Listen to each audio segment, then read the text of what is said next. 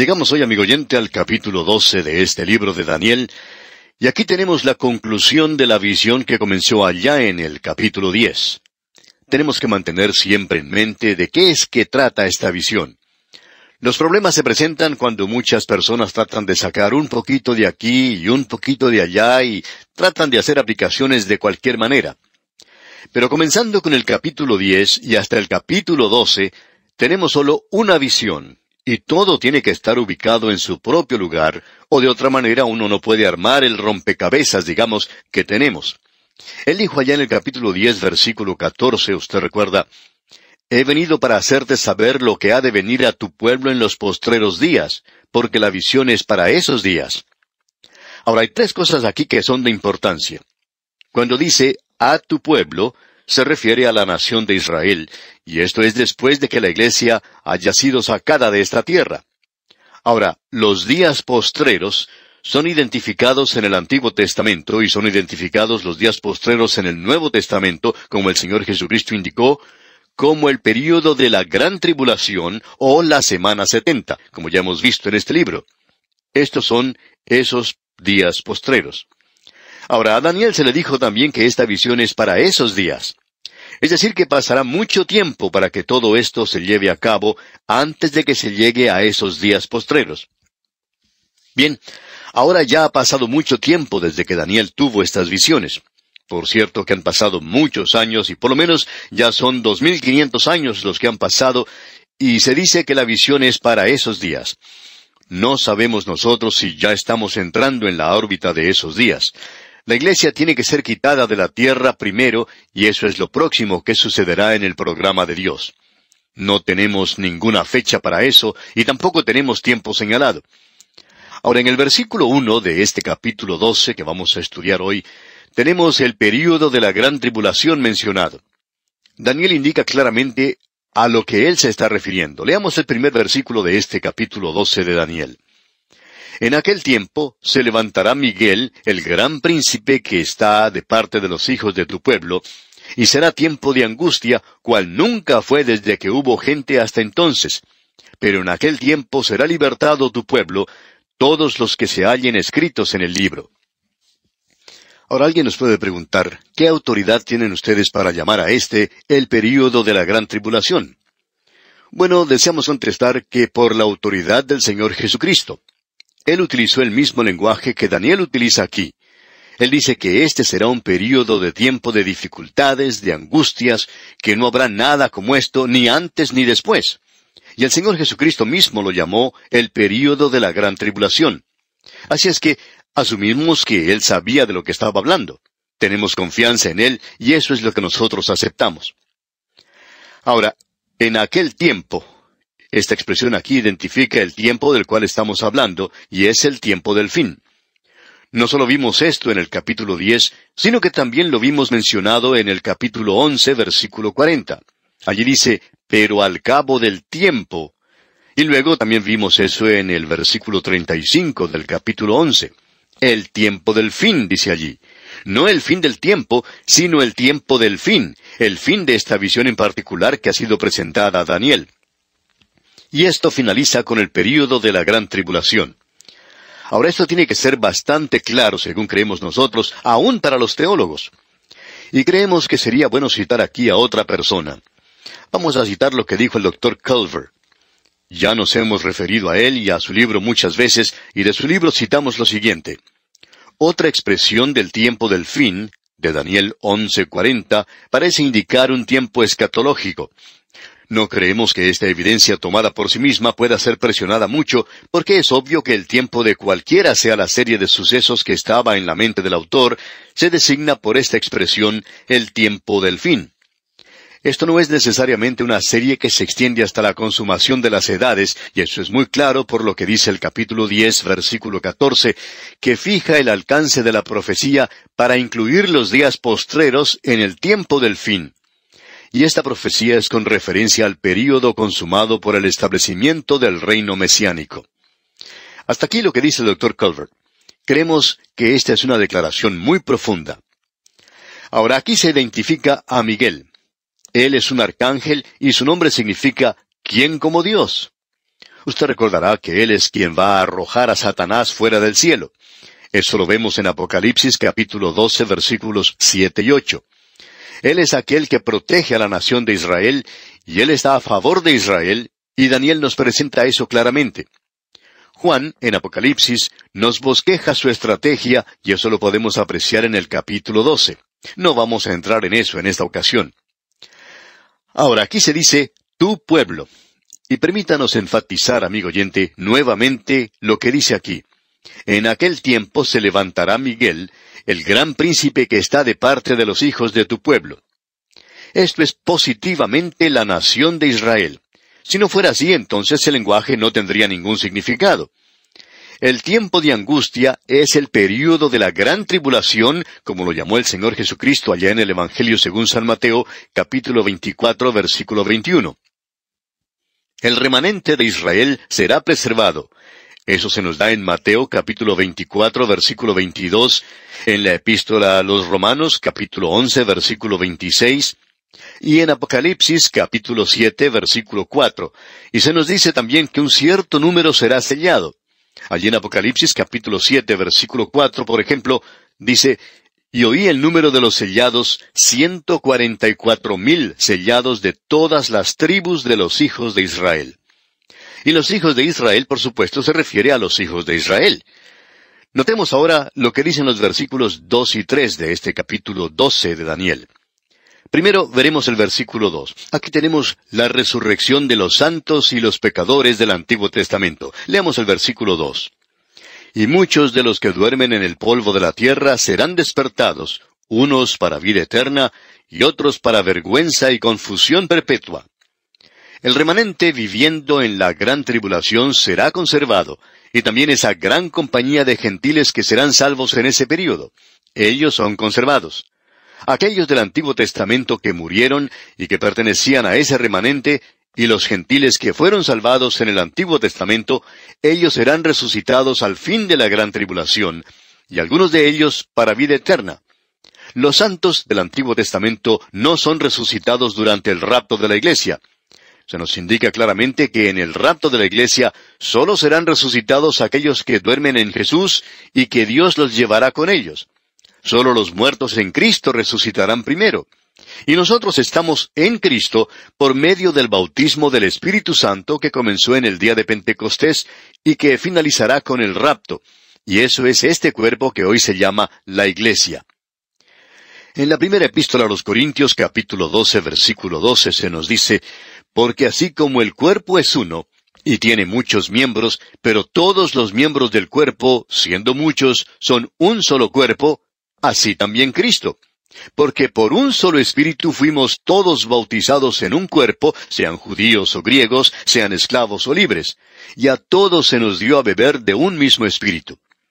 El Señor Jesucristo le dijo a sus discípulos, que eran miembros de la nación de Israel, que ellos iban a ser bautizados por el Espíritu Santo y puestos en el cuerpo de los creyentes.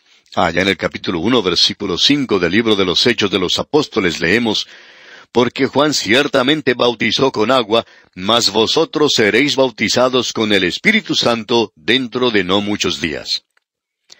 La iglesia es sacada de este mundo y los santos del Antiguo Testamento no son resucitados. ¿Por qué? Bueno, porque el tiempo para entrar al reino es al fin del período de la gran tribulación, cuando Cristo venga. Entonces se establecerá el reino, y entonces ellos son resucitados. Abraham, Isaac y Jacob, todos serán resucitados para el reino. Así es que ellos entrarán al reino en esta tierra entonces. Si ellos fueran resucitados en el momento del rapto, entonces ellos tendrían que esperar mucho tiempo haciendo no sabemos qué, pero tendrían que esperar por lo menos siete años. Y creemos que eso se puede hacer bastante monótono. Pero ellos van a ser resucitados al final, lo cual creemos que este pasaje nos presenta de una forma bastante clara. Ahora, en el versículo tres de este capítulo doce de Daniel, leemos Los entendidos resplandecerán como el resplandor del firmamento, y los que enseñan la justicia a la multitud como las estrellas a perpetua eternidad.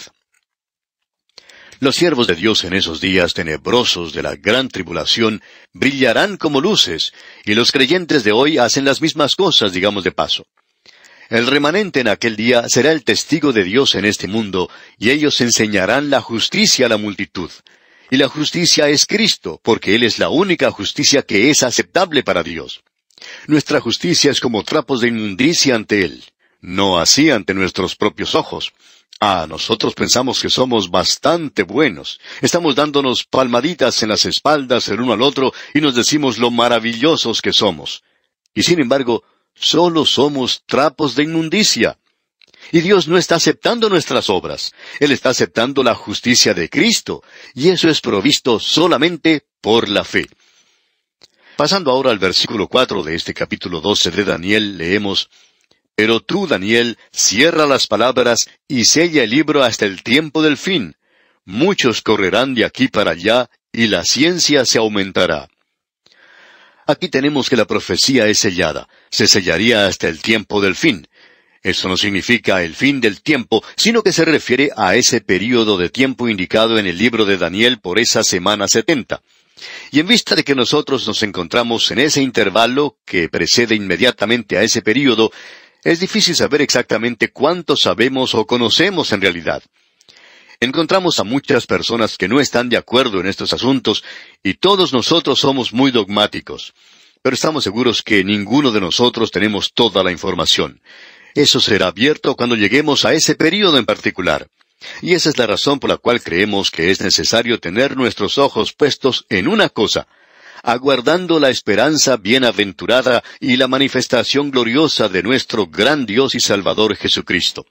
Debemos mantener nuestros ojos puestos en el Señor Jesucristo. Ahora se nos dice que muchos correrán de aquí para allá. Personalmente creemos que eso significa el correr de aquí para allá en la Biblia, en el estudio de la profecía. Muchos tratarán de investigarla completamente. Hoy se está desarrollando estudios de la profecía que nunca antes hemos tenido en el pasado. Creemos también que ciertas grandes doctrinas están desarrollándose en este período en particular en la historia del mundo. En el principio de la Iglesia, la doctrina de la inspiración de las Escrituras estaba bastante bien establecida. La deidad, la divinidad de Cristo, la redención. Luego, cuando uno avanza en la historia de la Iglesia, creemos que ahora hemos entrado en una órbita donde hay más estudio de la profecía. Y aquí dice que la ciencia se aumentará. Y creemos que esto significa la ciencia, el conocimiento de la profecía. Es cierto que el conocimiento, la ciencia, ha aumentado en todos los campos en el presente. Pero vamos a limitar esto a lo que nosotros pensamos se refiere primordialmente. Muchos correrán de aquí para allá y creemos que esto pertenece al estudio de la profecía. Avanzando ahora, leamos los versículos cinco hasta el siete de este capítulo doce de Daniel. Y yo, Daniel, miré, y he aquí otros dos que estaban en pie, el uno a este lado del río, y el otro al otro lado del río. Y dijo uno al varón vestido de lino que estaba sobre las aguas del río, ¿Cuándo será el fin de estas maravillas? Y oí al varón vestido de lino que estaba sobre las aguas del río, el cual alzó su diestra y su siniestra al cielo, y juró por el que vive por los siglos, que será por tiempo, tiempos y la mitad de un tiempo y cuando se acabe la dispersión del poder del pueblo santo, todas estas cosas serán cumplidas. Estos versículos nos hacen regresar a la visión de Daniel que él había visto al comienzo del capítulo diez. Él vio a un varón vestido de lino. Él fue identificado como el Cristo post-encarnado, o sea, después de su encarnación. A él se le unen otros dos allí. Uno está parado a un lado del río Tigris, el otro del otro lado. Luego leemos, y cuando se acabe la dispersión del poder del pueblo santo. Este es un versículo un poco extraño. Puede significar que la rebelión de Israel había sido quebrada finalmente al fin del período de la gran tribulación y que entonces habrá muchos que se vuelvan a Dios, algo que no hemos visto en este tiempo en particular. Ahora el versículo ocho nos dice, Y yo oí, mas no entendí. Y dije, Señor mío, ¿cuál será el fin de estas cosas? Daniel fue testigo de esta escena, y él dice que no comprendió lo que escuchó. Daniel está intrigado y él quiere saber cómo estas cosas se iban a desarrollar. Y en el versículo nueve leemos, Él respondió, Anda, Daniel, pues estas palabras están cerradas y selladas hasta el tiempo del fin. Se le hace recordar nuevamente a Daniel que estas cosas tendrán lugar al tiempo del fin y que por ahora están cerradas y selladas. Tenemos ahora ante nosotros la abominación desoladora. Leamos el versículo 10. Muchos serán limpios y emblanquecidos y purificados. Los impíos procederán impíamente, y ninguno de los impíos entenderán, pero los entendidos comprenderán. Estos grandes principios de Dios prevalecen desde los días de Daniel hasta el tiempo del fin. No importa cuál sea la dispensación, muchos serán limpios. Aquellos que han ido a Cristo no por obras de justicia, sino según su misericordia. Los entendidos comprenderán. El apóstol Pablo dice, pero el hombre natural no percibe las cosas que son del Espíritu de Dios, porque para él son locura. Y luego en el versículo once de este capítulo doce de Daniel leemos, y desde el tiempo que se ha quitado el continuo sacrificio hasta la abominación desoladora, habrá mil doscientos noventa días. No se puede enfatizar demasiado la importancia de este versículo. El Señor Jesucristo se refirió a esto.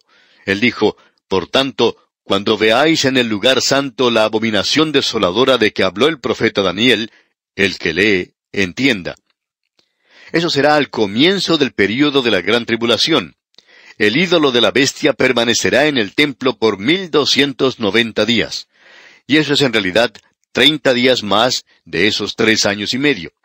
Es decir, que la última parte de la gran tribulación es de mil doscientos sesenta días, y por alguna razón sin explicar, la imagen permanecerá allí treinta días más, lo que parece indicar que habrá un intervalo allí antes del establecimiento del reino aquí en la tierra.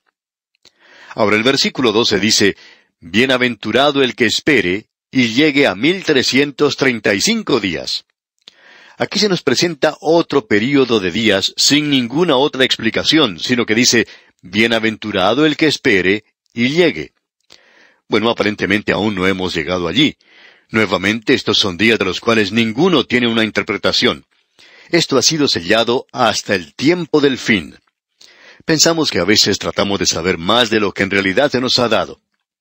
Y el versículo final, versículo 13, dice, Y tú irás hasta el fin y reposarás, y te levantarás para recibir tu heredad al fin de los días. A Daniel se le dice, como el Señor Jesucristo le dijo a Simón Pedro, que moriría. A él no se le permitió ver el regreso de Cristo, pero él iba a ser resucitado de los muertos y entrar en el milenio y tu heredad, esta expresión indica que Daniel será resucitado con los santos del Antiguo Testamento al comienzo del milenio, al fin de los días. Esto nos lleva a la abundante entrada al reino. Amigo oyente, ese es el futuro que está delante de nosotros ahora mismo. El futuro que dice, Jesucristo viene. El libro de Daniel dice que Él va a venir a esta tierra y que establecerá su reino. El Señor Jesucristo dijo, Vendré otra vez y os tomaré a mí mismo, para que donde yo estoy, vosotros también estéis. Voy pues a preparar lugar para vosotros. Estas son las cosas que nosotros debemos mantener delante de nosotros en estos días. Y así, amigo oyente, concluimos nuestro estudio de este gran libro del profeta Daniel. Es nuestra esperanza de que cada capítulo de este maravilloso libro haya llevado a usted bendiciones abundantes. Hasta entonces, que Dios derrame sobre usted sus ricas bendiciones.